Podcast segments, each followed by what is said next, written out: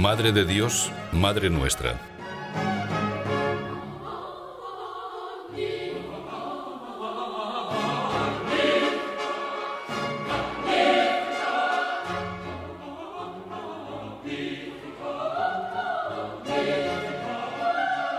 Todas las fiestas de Nuestra Señora son grandes, porque constituyen ocasiones que la Iglesia nos brinda para demostrar con hechos nuestro amor a Santa María. Pero si tuviera que escoger una entre esas festividades, prefiero la de hoy, la maternidad divina de la Santísima Virgen. Esta celebración nos lleva a considerar algunos de los misterios centrales de nuestra fe, a meditar en la encarnación del Verbo, obra de las tres personas de la Trinidad Santísima. María, hija de Dios Padre, por la encarnación del Señor en sus entrañas inmaculadas, es esposa de Dios Espíritu Santo y madre de Dios Hijo.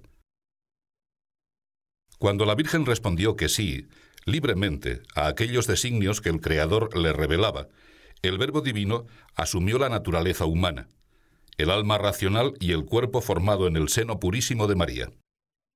La naturaleza divina y la humana se unían en una única persona, Jesucristo, verdadero Dios y desde entonces verdadero hombre.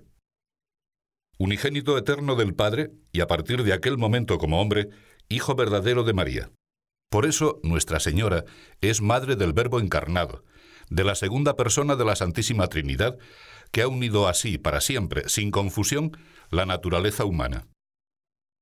Podemos decir bien alto a la Virgen Santa, como la mejor alabanza, esas palabras que expresan su más alta dignidad, Madre de Dios. Esa ha sido siempre la fe segura. Contra los que la negaron, el concilio de Éfeso proclamó que si alguno no confiesa que el Emmanuel es verdaderamente Dios, y que por eso la Santísima Virgen es Madre de Dios, puesto que engendró según la carne al Verbo de Dios encarnado, sea anatema. La historia nos ha conservado testimonios de la alegría de los cristianos en estas decisiones claras, netas, que reafirmaban lo que todos creían, el pueblo entero de la ciudad de Éfeso, desde las primeras horas de la mañana hasta la noche, permaneció ansioso en espera de la resolución. Cuando se supo que el autor de las blasfemias había sido depuesto, todos a una voz comenzaron a glorificar a Dios y a clamar al sínodo, porque había caído el enemigo de la fe. Apenas salidos de la iglesia, fuimos acompañados con antorchas a nuestras casas. Era de noche, Toda la ciudad estaba alegre e iluminada. Así escribe San Cirilo, y no puedo negar que, aun a distancia de 16 siglos, aquella reacción de piedad me impresiona hondamente. Quiera Dios nuestro Señor que esta misma fe arda en nuestros corazones y que se alce de nuestros labios un canto de acción de gracias, porque la Trinidad Santísima, al haber elegido a María como Madre de Cristo, hombre como nosotros, nos ha puesto a cada uno bajo su manto maternal. Es Madre de Dios y Madre nuestra. La maternidad divina de María es la raíz de todas las perfecciones y privilegios que la adornan. Por ese título, fue concebida inmaculada y está llena de gracia. Es siempre virgen. Subió en cuerpo y alma a los cielos. Ha sido coronada como reina de la creación entera, por encima de los ángeles y de los santos. Más que ella, solo Dios. La Santísima Virgen, por ser Madre de Dios, posee una dignidad en cierto modo infinita del bien infinito que es Dios. No hay peligro de exagerar. Nunca profundizaremos bastante en este misterio inefable. Nunca podremos agradecer suficientemente a nuestra Madre esta familiaridad que nos ha dado con la Trinidad Beatísima. Éramos pecadores y enemigos de Dios. La redención no solo nos libra del pecado y nos reconcilia con el Señor, nos convierte en hijos, nos entrega una madre, la misma que engendró al Verbo según la humanidad. ¿Cabe más derroche, más exceso de amor? Dios ansiaba redimirnos, disponía de muchos modos para ejecutar su voluntad santísima, según su infinita sabiduría. Escogió uno que disipa todas las posibles dudas sobre nuestra salvación y glorificación. Como el primer Adán no nació de hombre y de mujer, sino que fue plasmado en la tierra, así también el último Adán, que había de curar la herida del primero, tomó un cuerpo plasmado en el seno de virgen, para ser, en cuanto a la carne, igual a la carne de los que pecaron. Ego quasi vitis fructificavit. Como vid eché hermosos sarmientos, y mis flores dieron sabrosos y ricos frutos. Así hemos leído en la epístola. Que esa suavidad de olor, que es la devoción a la Madre nuestra, abunde en nuestra alma y en el alma de todos los cristianos, y nos lleve a la confianza más completa en quien vela siempre por nosotros. Yo soy la madre del amor hermoso, del temor, de la ciencia y de la santa esperanza. Lecciones que nos recuerda hoy Santa María. Lección de amor hermoso, de vida limpia, de un corazón sensible y apasionado para que aprendamos a ser fieles al servicio de la Iglesia. No es un amor cualquiera este, es el amor, Aquí no se dan traiciones, ni cálculos, ni olvidos. Un amor hermoso, porque tiene como principio y como fin el Dios tres veces santo, que es toda la hermosura y toda la bondad y toda la grandeza. Pero se habla también de temor. No me imagino más temor que el de apartarse del amor, porque Dios nuestro Señor no nos quiere apocados, timoratos o con una entrega anodina nos necesita audaces, valientes, delicados. El temor que nos recuerda el texto sagrado nos trae a la cabeza aquella otra queja de la Escritura. Busqué al amado de mi alma, lo busqué y no lo hallé. Esto puede ocurrir si el hombre no ha comprendido hasta el fondo lo que significa amar a Dios.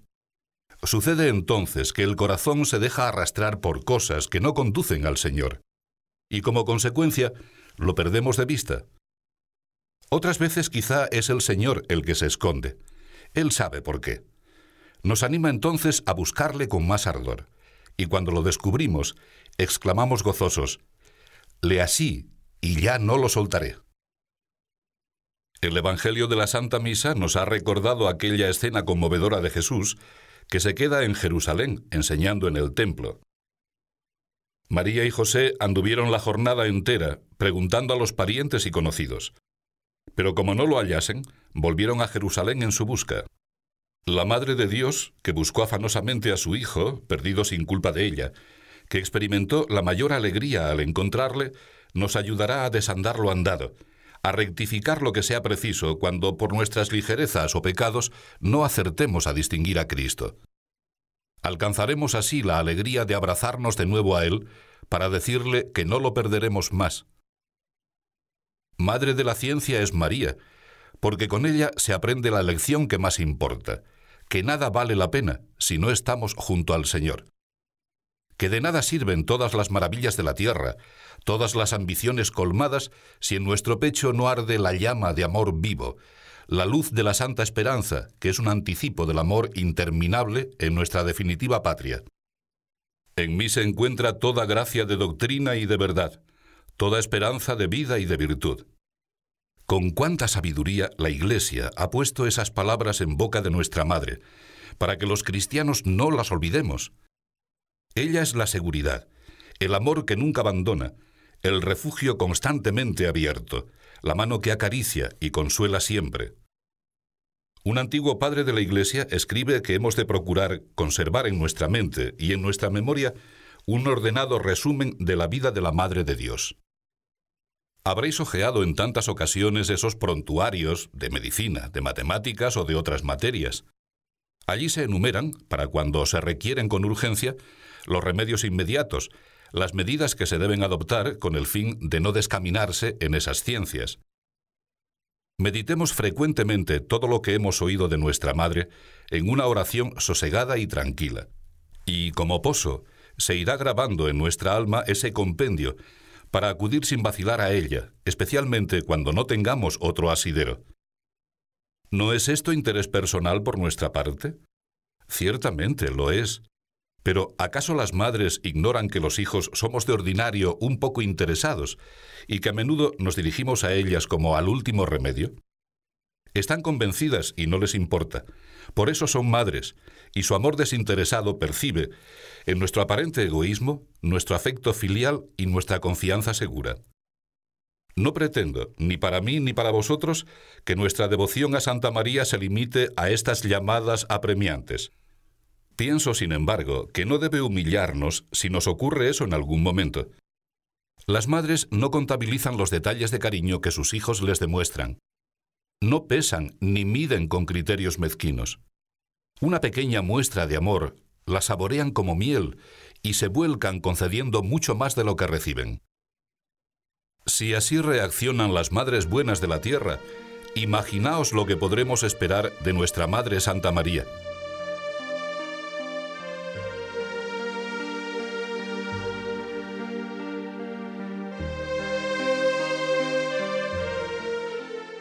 Me gusta volver con la imaginación a aquellos años en los que Jesús permaneció junto a su madre, que abarcan casi toda la vida de nuestro Señor en este mundo.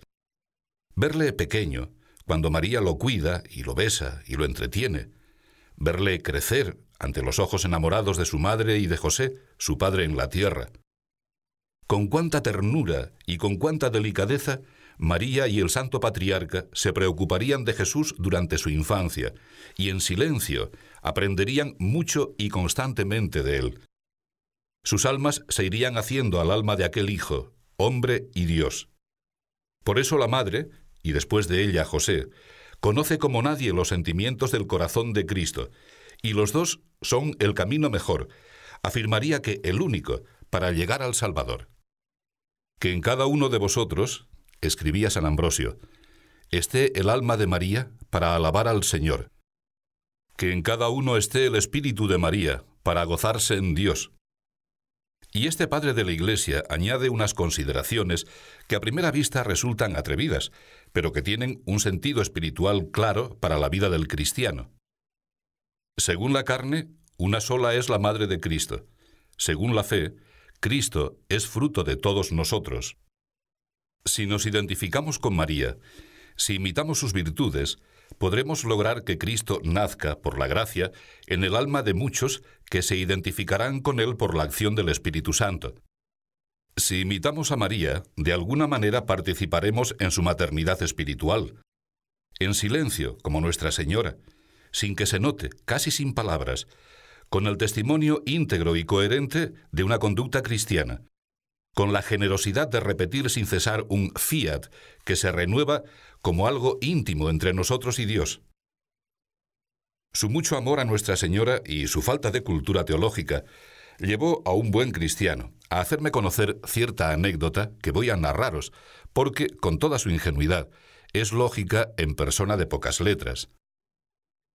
Tómelo, me decía, como un desahogo.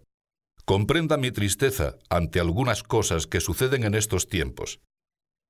Durante la preparación y el desarrollo del actual concilio se ha propuesto incluir el tema de la Virgen. Así, el tema. ¿Hablan de ese modo los hijos? ¿Es esa la fe que han profesado siempre los fieles? ¿Desde cuándo el amor a la Virgen es un tema sobre el que se admita entablar una disputa a propósito de su conveniencia? Si algo está reñido con el amor, es la cicatería. No me importa ser muy claro. Si no lo fuera, continuaba, me parecería una ofensa a nuestra Madre Santa. Se ha discutido si era o no oportuno llamar a María Madre de la Iglesia. Me molesta descender a más detalles, pero la Madre de Dios y por eso Madre de todos los cristianos, ¿no será Madre de la Iglesia, que es la reunión de los que han sido bautizados y han renacido en Cristo hijo de María?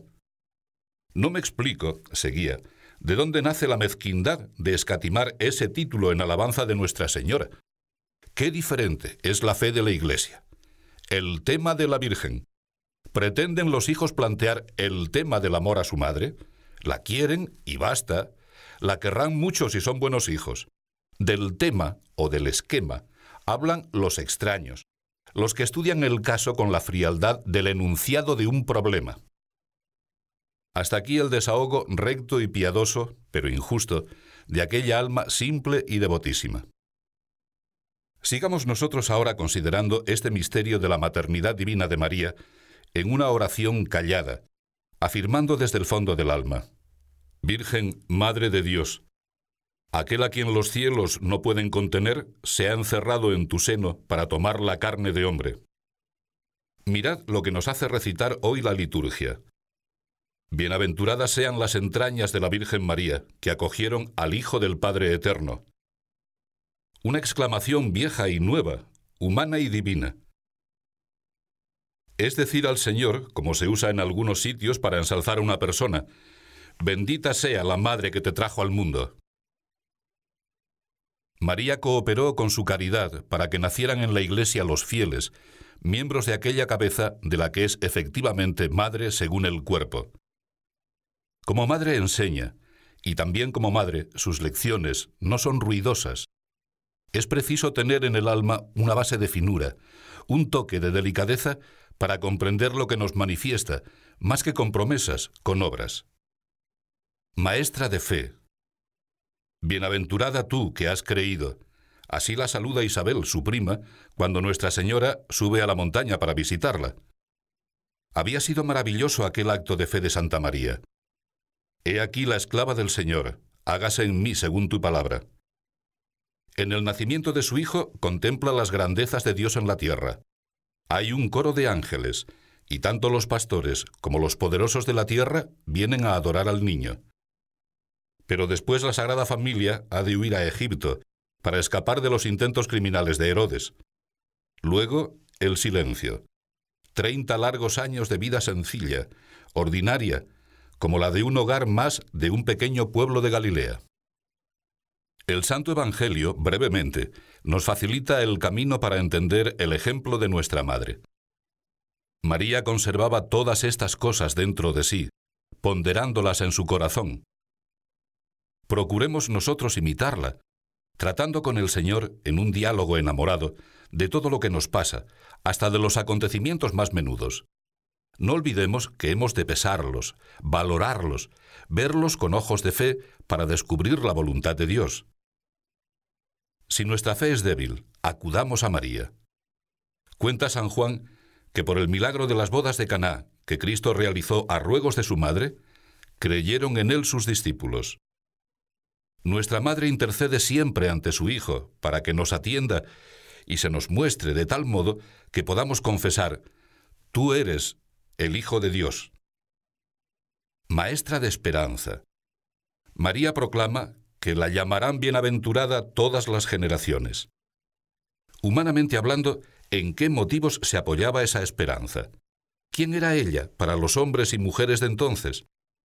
Las grandes heroínas del Viejo Testamento, Judith, Esther, Débora, consiguieron ya en la tierra una gloria humana, fueron aclamadas por el pueblo, ensalzadas, el trono de María, como el de su Hijo, es la cruz. Y durante el resto de su existencia, hasta que subió en cuerpo y alma a los cielos, es su callada presencia lo que nos impresiona.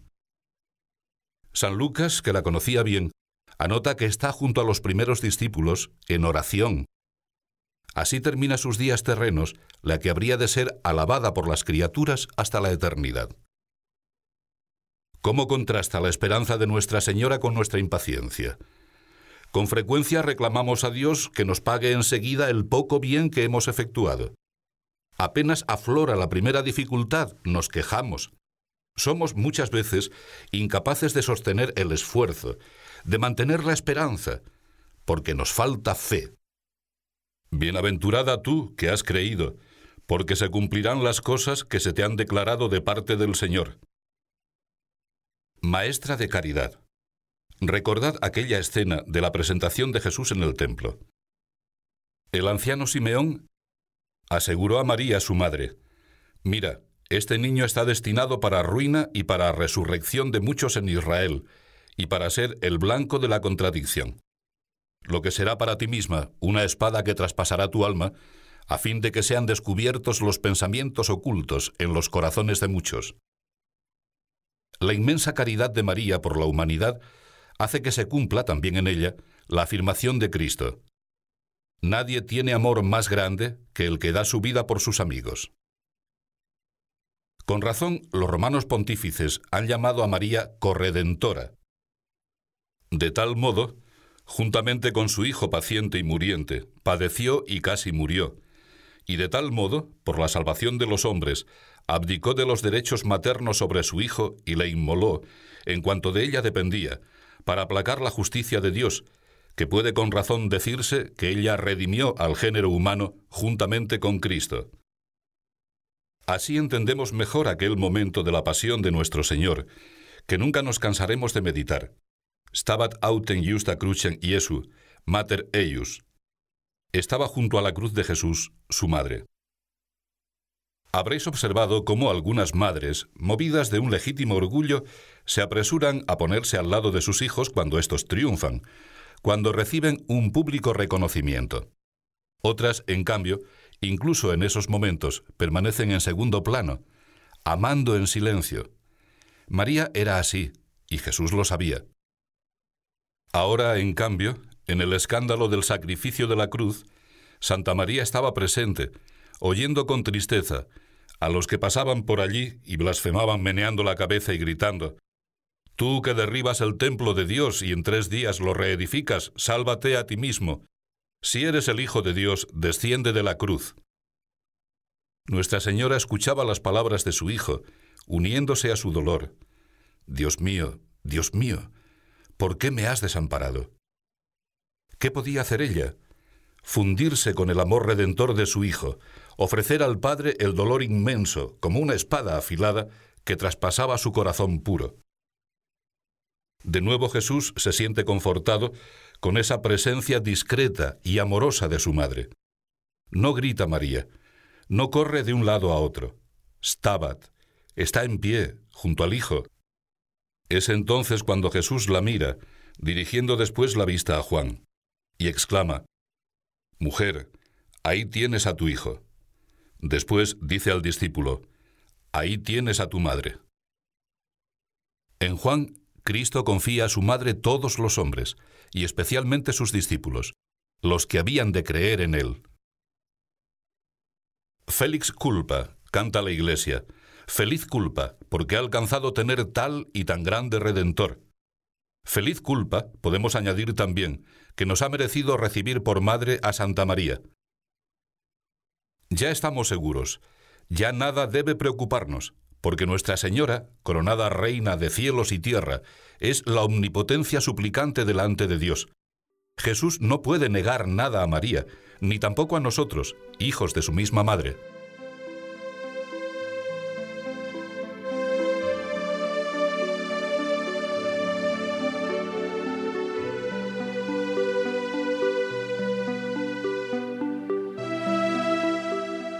Los hijos, especialmente cuando son aún pequeños, tienden a preguntarse qué han de realizar por ellos sus padres, olvidando en cambio las obligaciones de piedad filial.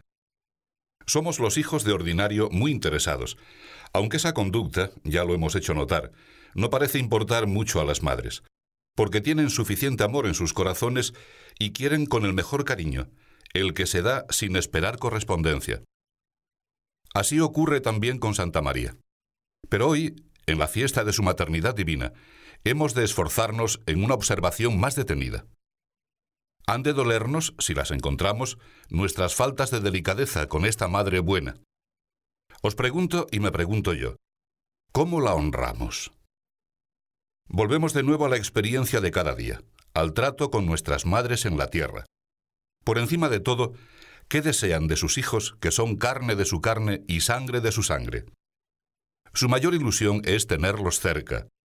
Cuando los hijos crecen, y no es posible que continúen a su lado, aguardan con impaciencia sus noticias. Les emociona todo lo que les ocurre, desde una ligera enfermedad hasta los sucesos más importantes.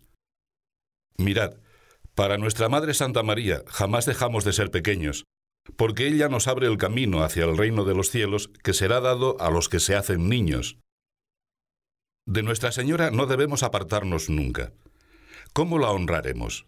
Tratándola, hablándole, manifestándole nuestro cariño, ponderando en nuestro corazón las escenas de su vida en la tierra, contándole nuestras luchas, nuestros éxitos y nuestros fracasos.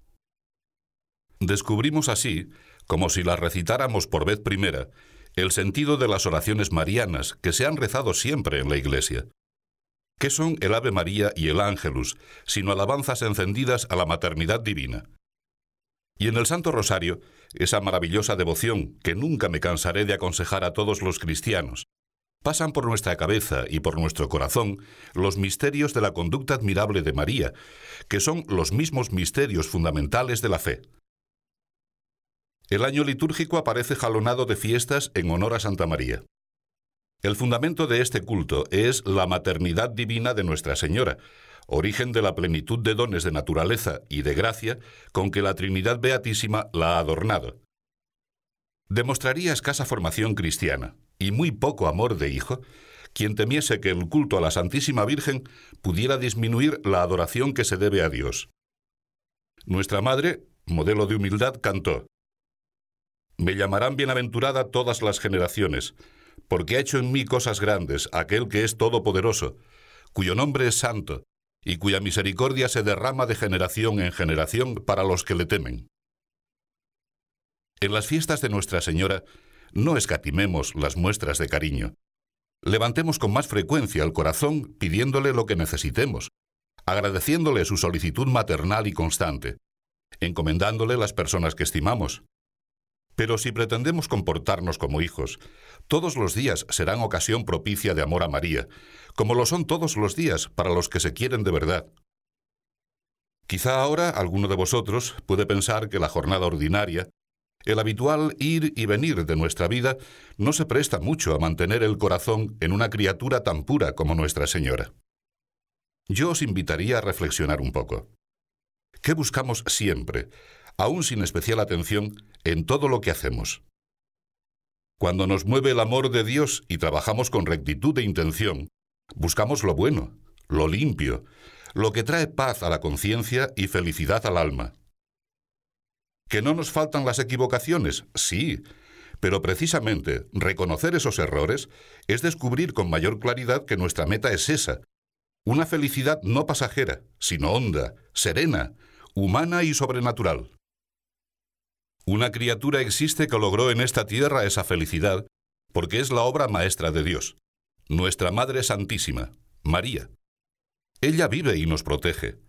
Está junto al Padre y al Hijo y al Espíritu Santo en cuerpo y alma. Es la misma que nació en Palestina, que se entregó al Señor desde niña, que recibió el anuncio del Arcángel Gabriel, que dio a luz a nuestro Salvador, que estuvo junto a Él, al pie de la cruz. En ella adquieren realidad todos los ideales. Pero no debemos concluir que su sublimidad y grandeza nos la presentan inaccesible y distante. Es la llena de gracia, la suma de todas las perfecciones. Y es madre. Con su poder delante de Dios nos alcanzará lo que le pedimos. Como madre quiere concedérnoslo. Y también como madre entiende y comprende nuestras flaquezas, alienta, excusa, facilita el camino, tiene siempre preparado el remedio, aun cuando parezca que ya nada es posible. ¿Cuánto crecerían en nosotros las virtudes sobrenaturales si lográsemos tratar de verdad a María, que es Madre nuestra? Que no nos importe repetirle durante el día, con el corazón sin necesidad de palabras, pequeñas oraciones, jaculatorias. La devoción cristiana ha reunido muchos de esos elogios encendidos en las letanías que acompañan al Santo Rosario, pero cada uno es libre de aumentarlas, dirigiéndole nuevas alabanzas, diciéndole lo que, por un santo pudor que ella entiende y aprueba, no nos atreveríamos a pronunciar en voz alta. Te aconsejo, para terminar, que hagas, si no lo has hecho todavía, tu experiencia particular del amor materno de María. No basta saber que ella es madre, considerarla de todo, hablar así de tu madre, y tú eres su hijo. Te quiere como si fueras el hijo único suyo en este mundo. trátala en consecuencia. Cuéntale todo lo que te pasa. Hónrala. Quiérela. Nadie lo hará por ti, tan bien como tú, si tú no lo haces. Te aseguro que, si emprendes este camino, encontrarás enseguida todo el amor de Cristo, y te verás metido en esa vida inefable de Dios Padre, Dios Hijo y Dios Espíritu Santo sacarás fuerzas para cumplir acabadamente la voluntad de Dios. Te llenarás de deseos de servir a todos los hombres. Serás el cristiano que a veces sueñas ser, lleno de obras de caridad y de justicia, alegre y fuerte, comprensivo con los demás y exigente contigo mismo. Ese y no otro es el temple de nuestra fe. Acudamos a Santa María, que ella nos acompañará con un andar firme y constante.